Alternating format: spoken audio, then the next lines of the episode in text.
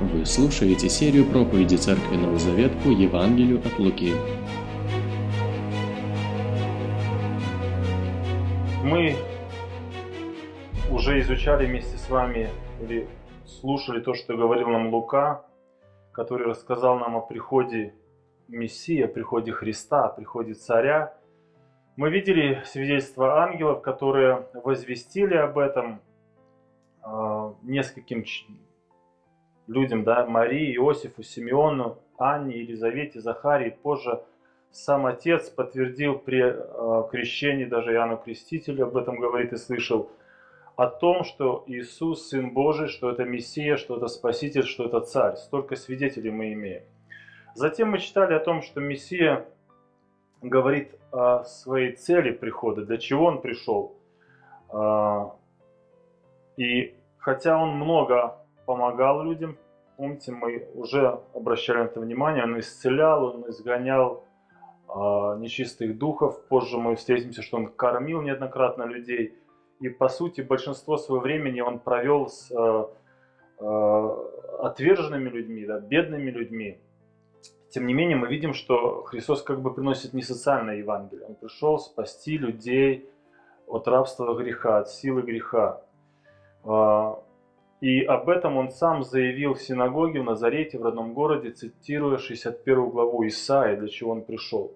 Позже мы слышали, что царь, который заявил и о своей программе, о своем приходе, мы видели, что а, он показал свою силу, показал свою власть над материальным миром, над духовным миром. Он исцелял болезни, он управлял природой, или конкретно уже рыбой – он изгонял бесов, он даже прощал уже грехи, открыто об этом говорил. И он делает то, о чем он заявил. Да, он не мошенник, он не просто бросает слова на ветер. Он помогает и спасает людей. И сегодня перед нами а, две истории. Истории, которые показывают, как сталкиваются убеждения Божьей истины и человеческих, возможно, предрассудков, преданий – идеологий, идей. А, давайте вместе откроем 6 глава Евангелия от Луки с 1 стиха будем читать до 12. Однажды в субботу Иисус проходил через поле. Его ученики срывали колосья, растирали их руками и ели зерна. Но какие-то фарисеи сказали, «Вы зачем делаете то, чего нельзя делать в субботу? А разве вы не читали, что сделал Давид, когда сам он и люди его голодали, ответил им Иисус. Он вошел в Дом Божий и взял жертвенный хлеб, сам ел и дал своим людям. А этот хлеб никому нельзя есть, кроме одних только священников. Иисус продолжал. Сын человеческий, господин над субботой. В следующую субботу Иисус пришел в синагогу и учил. Там был человек, у которого правая рука была сухая. Учителя закона и фарисеи сидели следили, не станет ли Иисус лечить его в субботу, чтобы можно было его обвинить. Но Иисус знал их мысли и сказал человеку с сухой рукой, «Встань и иди сюда на середину». Тот встал. «Я спрашиваю вас», — обратился к ним Иисус, «что позволено делать в субботу, добро или зло? Спасти жизнь или погубить?» И, оглядев их всех, Иисус сказал человеку, «Протяни руку» то сделал это, и рука стала здоровой. А противники Иисуса вне себя от ярости стали обсуждать, что делать с Иисусом. Итак, а, перед нами а, новая тема. Я думаю, каждый христианин задавался вопросом, как же нам проводить нашу субботу, как же жить в воскресенье, что можно делать, что нельзя – и а, даже среди нас, христиан, есть разные крайности, люди могут впадать в них. И, наверное, нету прописных правил, да, что же все-таки делать, а, как ее святить, для чего в целом дана суббота. Давайте, друзья, вместе вернемся к исходу 20 главе, когда была дана заповедь о субботе. Исход 20 глава с 8 стиха. «Помни день субботний, чтобы святить его. Шесть дней работай и делай всякие дела твои. А день седьмой – суббота Господу Богу твоему. Не делай вон и никакого дела, ни ты, ни сын твой, ни дочь твоя, ни раб твой, ни рабыня твоя, ни скот твой, ни пришелец, который в жилищах твоих. И это все. Ни больше, ни меньше. Не работай. Ни ты, ни твоя семья, ни слуги, ни скот. Да, даже, как здесь говорят, инопланетяне твои пусть не работают. Пришелец, э, ну, по-другому шучу, это чужестранец, да, и он не должен работать. Не работай.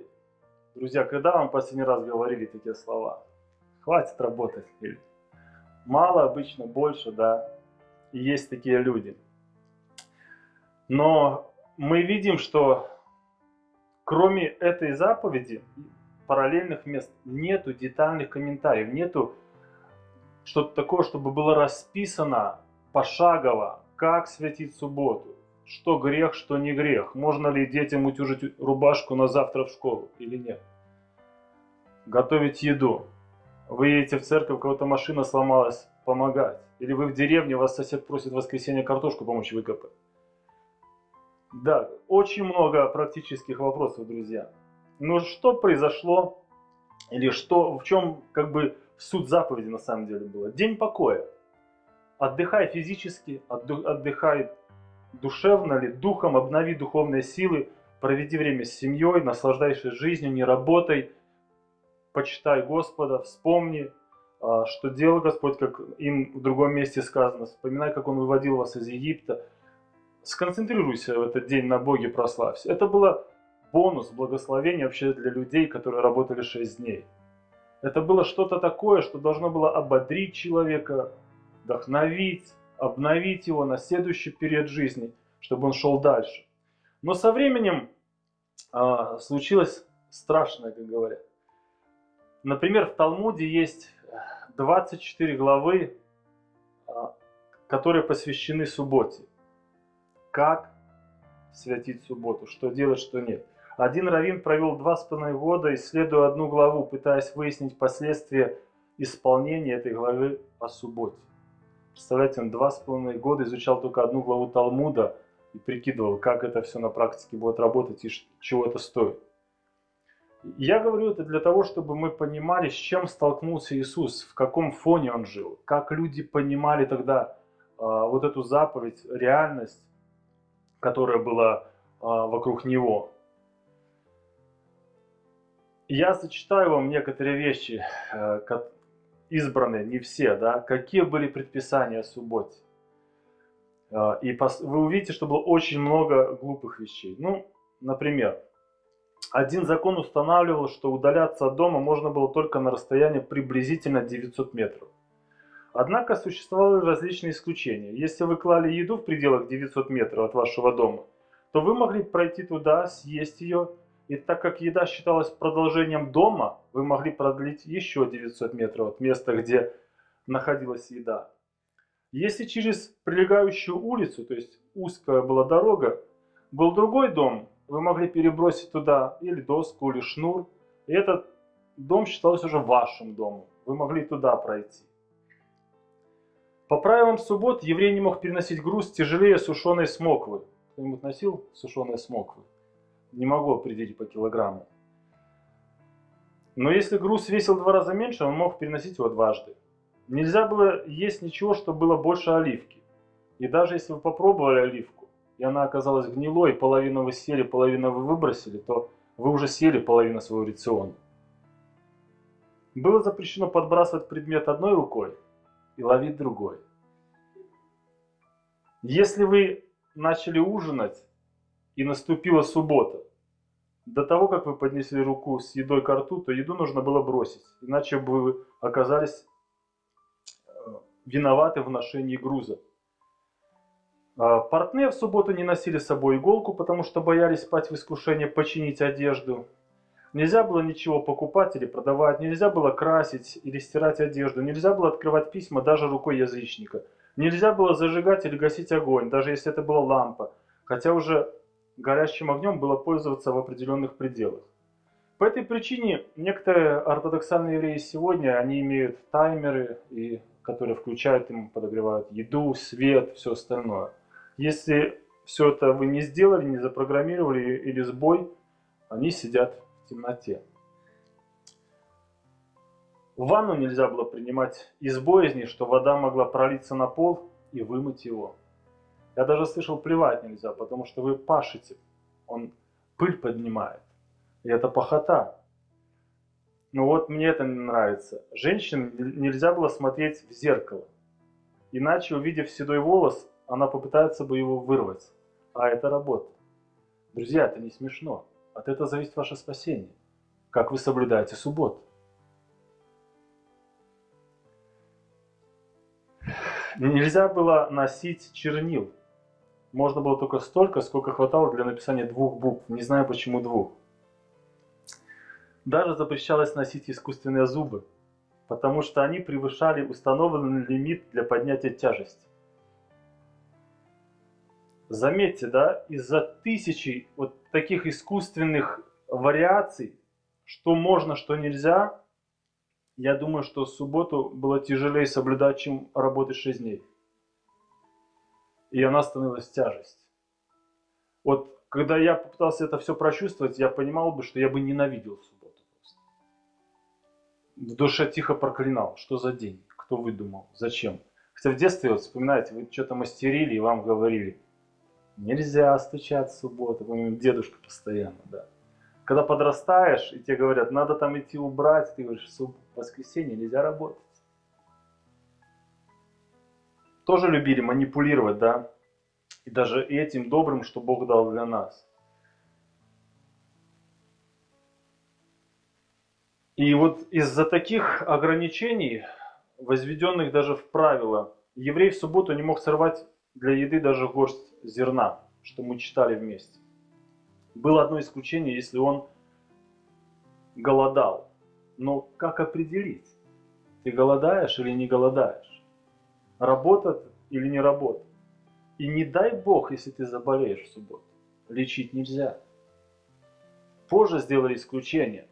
Можно, если человек умирает или рожает.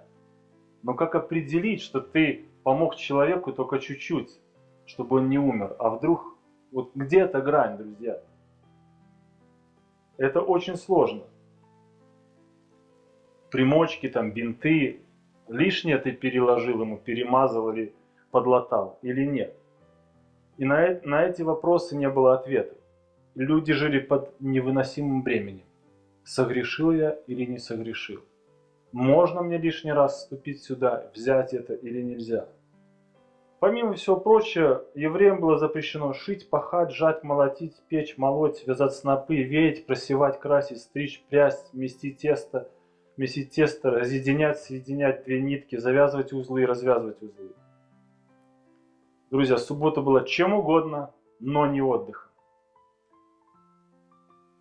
Обратите внимание в тексте, что наши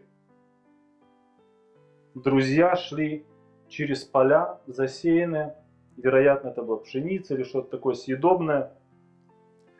А, и они не планировали прийти туда, косить там или убирать, да, они просто, что у них была своя цель, и они проголодались, проходя возле этих полей. И срывали и кушали. Интересное их было отношение. Как-то голод победил вот эти предрассудки у этих людей? Или они уже освобождались от э, определенное влияние. Давайте вернемся к Второзаконию, 23 главе. «Если ты войдешь в чужой виноградник, можешь есть его плоды досыта, сколько захочешь, но ничего не клади в корзину. Если придешь на жатву другого человека, можешь собирать колосья руками, но не заноси серпа на его жатву». Обратите внимание, насколько гуманный закон. Ты голодный, зайди в виноградник соседа поешь, но не, не, не собирай там ведро или в корзину. У тебя есть поле, оставляй немного возле дороги, чтобы люди, кто проходит, брали и кушали. Бог установил это. Но почему так получается, что наросли другие правила, традиции, принципы? В чем, в чем корень, в чем причина, друзья? Людям хотелось казаться более святыми.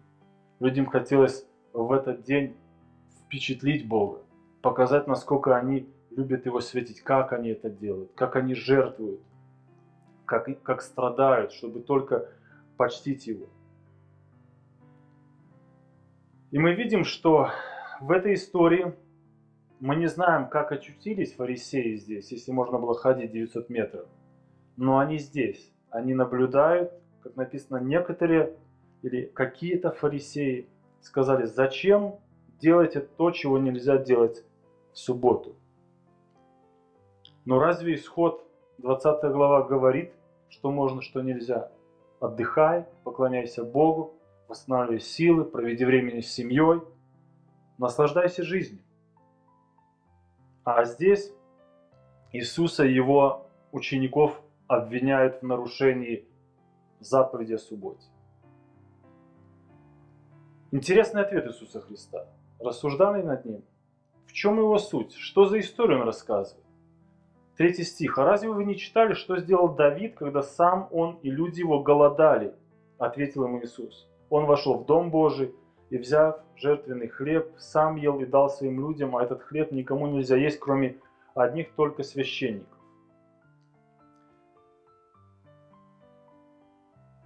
Книга Левит, 24 глава, написано следующее. «Возьми лучшую муку и испеки 12 хлебов из двух десятых частей ефы каждый.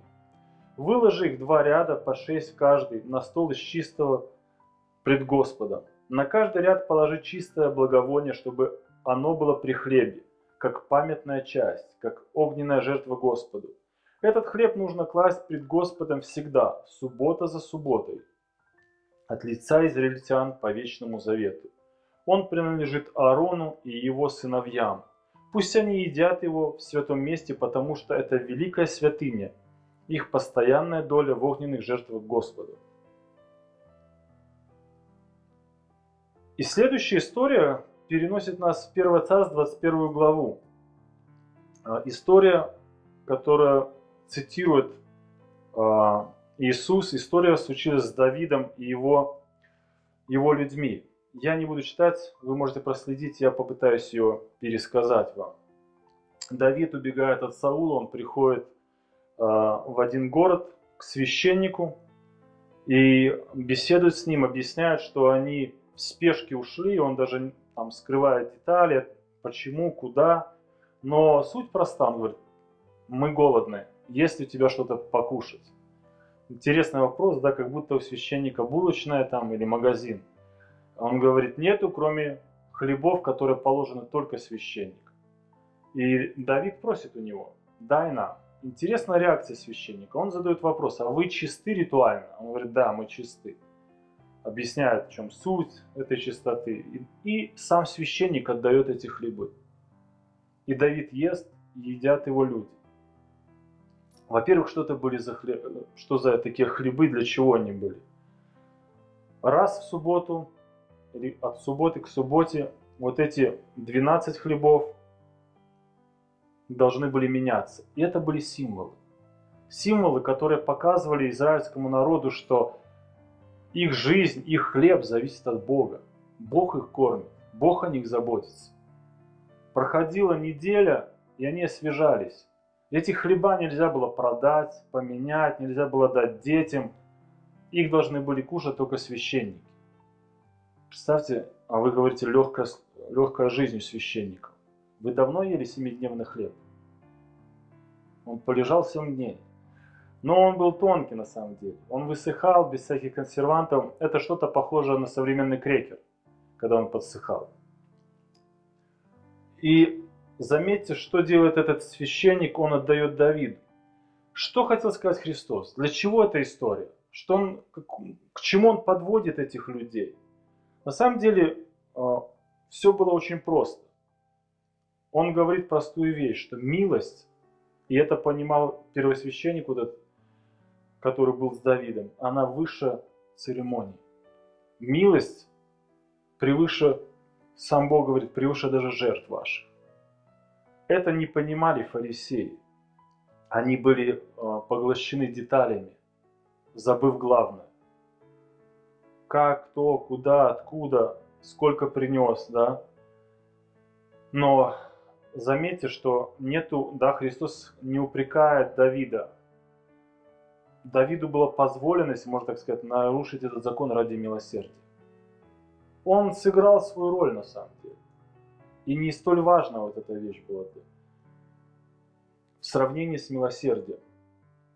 Интересно, что дальше он добавляет. Иисус говорит, я господин от субботы. Заметьте, вот два взгляда на субботу, разное толкование.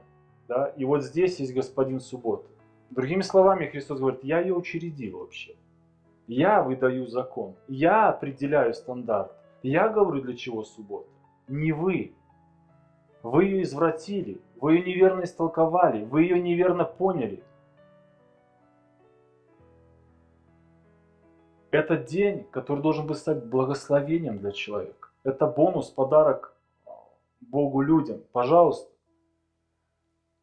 Но они не понимали. Заметьте, они не понимали. Сам Христос до этого говорит, что а, не вливают в старые меха новое вино, там не пришивают новую ткань к старой заплатке, да, она вырывает действие другое. Им надо было меняться, они не могли это принять. И это интересный момент, да. А, Лука помещает две субботы, два случая, вот один за одним, сразу же. Давайте обратим внимание на следующий случай, посмотрим опять же, что здесь общее, какой урок и, а, и почему они стоят здесь вместе. В следующую субботу Иисус пришел в синагогу и учил. Помните, мы вначале говорили, что Христос ходил по Галилее и постоянно учил. Это была его цель, его задача, и он верен ей, и мы видим, он снова здесь учит. Мы не знаем, что за проповедь была, какая тема. Мы знаем, что в этой синагоге есть его ученики, есть больной человек, есть книжники и фарисеи. Спецы вот в таких тонкостях, в таких толкованиях, они, может быть, а, кто-то что-то и придумал, дописывал, или же кто-то пояснял больше. И вот здесь Христос, мы видим, да, проповедует, учит. Я представляю ситуацию, когда он прерывает проповедь, он смотрит на этих людей, написано, он знал, о чем они помышляли, фарисеи и книжники. Он прекрасно знал. Хорошо проповеднику проповедует и знает, как вот реакция проповеди кто вникает сейчас, да, он знает их мысли.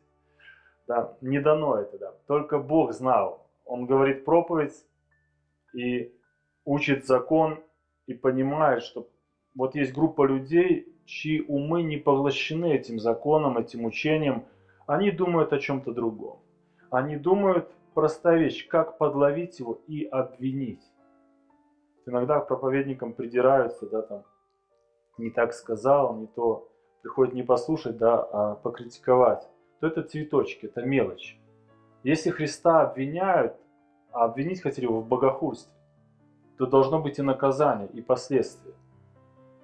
И заметьте, зная их умыслы, да, мы бы сказали, ну, обойди это все, ты же знаешь, вот на чем тебя хотят словить. Христос как будто провоцирует.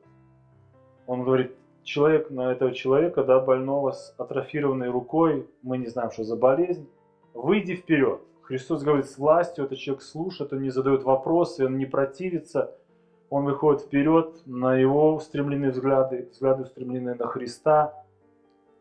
И прежде чем что-то сделать, Иисус задает вопрос. Я спрашиваю вас, что позволено делать в субботу? Добро или зло? Заметьте, перед ним эксперты, которые считали себя знатоками вот в этих вопросах. И мне нравится Христос такой мастер таких вопросов, когда он задает, и людям нечего ответить. Например, спрошу я вас, крещение Иоаннова было с небес или от человека? И тишина. Да? И здесь такой же вопрос. Я вас спрошу, вот вы, э, спецы, в субботу можно делать добро или зло? Скажите, сложный вопрос. Есть ли очевидный ответ вообще на этот вопрос? А почему он сложный? Почему они молчали? А какой правильный ответ вообще? Можно. Смотрите, если Христос говорит, можно делать добро, и фарисеи ему отвечают, да, можно. По сути, они подписывают лицензию на то, чтобы он делал субботу, исцелял, делал всякое добро. Но они против. Это, это немножко с их планами расходится. Они хотят подловить его на это а тут они разрешают. Но если они, если они говорят нельзя, то люди видят, что это жестокие люди.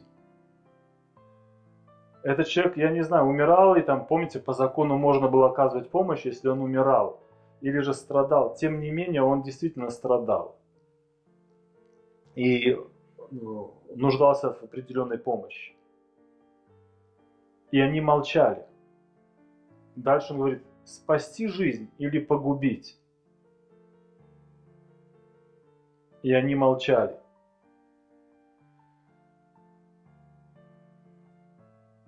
Но Иисус, смотрите, знал, что, что они хотят. Иисус спровоцировал их.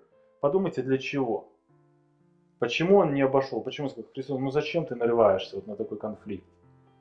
Да, это уже все, это старое поколение. Очень важно было ему открыть истину. Очень важно было стоять за истину. Очень важно было вернуть людей к истине.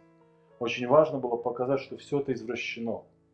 Не это задумал Отец, не это было в оригинальном замысле Бога для вас, люди, для своего народа. Интересно, он ничего не делает, он просто сказал, и человек исцелился. Но давайте посмотрим, есть ли правильный ответ в Библии. Знали ли фарисеи, садукеи, книжники вообще правильный ответ? Был ли он заложен э, в Писании, что они могли столкнуться? Давайте откроем пророка Исаия, первую главу, с 11 стиха. Можно даже с 10. «Слушайте слово Господа, вожди Содома, народ Гаморы, внемли закону Бога нашего. Не нужны мне ваши обильные жертвоприношения, говорит Господь. Сыт я сожженными баранами, жиром откормленного скота. Мне не нужна кровь быков, кровь баранов и кровь козлов не нужна. Вы являетесь предо мной, но кто требует всего этого от вас? Зачем вы топчете дворы храма моего? Довольно приношений никчемных. Их дым омерзителен мне. Новолуние, субботы, собрания нестерпимы мне, празднество грешников. Новолуние и праздники ваши возненавидел я. Они в тягость мне, и я устал их терпеть. Ко мне простираете руки, но я отвернусь от вас. И сколько бы вы ни молились, я не буду слушать вас. Ваши руки в крови. Омойтесь, очиститесь, удалите прочь от лица моего ваши злые дела. Перестаньте творить зло. Научитесь делать добро. Стремитесь справедливости, помогайте угнетенному, защищайте сироту, заступайтесь за вдову.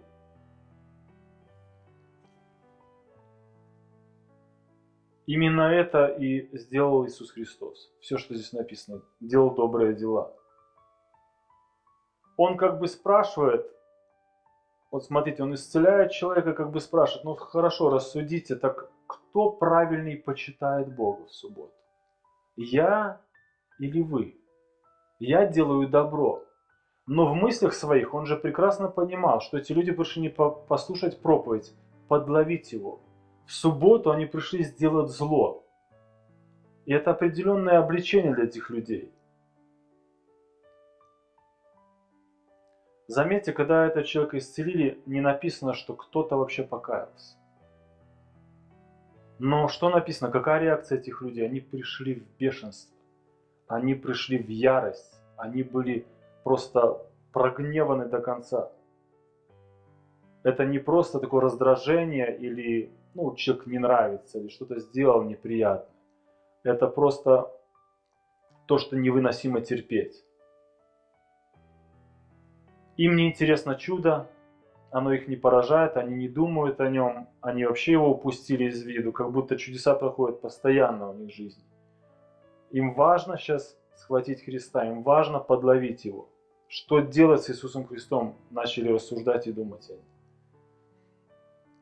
Давайте немного а, поднимемся над деталями, поднимемся над историей и посмотрим на субботу как на символ замысла Бога вообще в целом для, для мира, для человечества. Суббота шестой день или последний день, да, когда день покоя. Наверное, правильно и так будет. Это день покоя. каждая суббота должна была напоминать евреям об этом. Это покой. Они мечтали о покое. Они хотели войти в покой. Иисус Навин не дал им покоя, Моисей не дал им покоя, Давид не дал им покоя, хотя расширил царство. И Библия говорит только Иисус Христос дает настоящий небесный покой. Он вводит в покой. Он исполнитель субботы, не только законодатель. Всякий верующий в Христа есть в субботе постоянно. В каком-то смысле мы христиане-субботники. В том плане, что мы исполнили это или исполняем в нем. И поэтому в Римлянам написано, ты отличаешь один день от дня. Ну, отличай. А я не отличаю. Я о каждом дне сужу ровно. Я могу себе субботу строить понедельник, поклоняться Богу, отдыхать, проводить время. Не важен уже, не важна привязка к определенному, определенному дню. Но важна эта истина. Поэтому Матфей перед этими историями записывает слова Христа, который сказал, «Придите ко мне, все труждающие обремененные, и я успокою. Найдете покой душам вашим». Вот подумайте, в свете всех правил, загромождений, в свете всех этой жизни, рутины, исполнения этих предписаний в субботу, насколько сладостны слова Христа. Мои заповеди, мое ярмо, оно легко, мое бремя, оно легко, все проще, намного проще. Со мной жить проще, говорит Бог. Друзья, какая, какие практические моменты для нас? Первый вопрос, который мы видим здесь, это истина и Божья истина и определен наши убеждения. Как они сформировались? Почему мы считаем, что вот это правильно? Ну, например, а, скажите, как провести вечер перед хлебопреломлением? Есть прописано что-то? Нельзя смотреть телевизор, надо там особо молиться, надо пост брать. Прописана ли музыка, прописано, как провести богослужение, прописано ли, как крестить людей, кто это может. Я э, не призываю к революции, я просто к тому, чтобы подумать. Вот есть исход 20 глава и заповедь о субботе. И потом 24 главы Талмуда, как ее исполнять. Есть прямые заповеди или практика или принципы, но нету под, подробных вещей, как их исполнять. И Бог не дал их. И это Бог дал Духа Святого и разум верующим людям. И это урок тому, чтобы нам понимать Писание, понимать Дух Писания, понимать Бога, который был милосердным Богом. И он об этом говорит и показывает. И пример Давида это цитирует для нас. И, конечно, в следующий момент он объясняет суть субботы, и он объясняет, на самом деле он продолжает вот эту программу, которую он заявил, я пришел дать свободу. И это, это его исполнение программы. Свободу от людских предрассудков, определенных забубонов, предписаний, которые нагромождений, которые люди придумали, которые вообще Богу не угодны, они никак не влияют на ваше спасение. Ближе вы станете или дальше к Богу. Сегодня нам нужна мудрость, применение принципов. Будем молиться вместе, будем благодарить Бога за прекрасный день на День покоя, день напоминания о вечном покое, день радости, восстановления сил для души, для тела, для духа. Слава Богу за это. Аминь.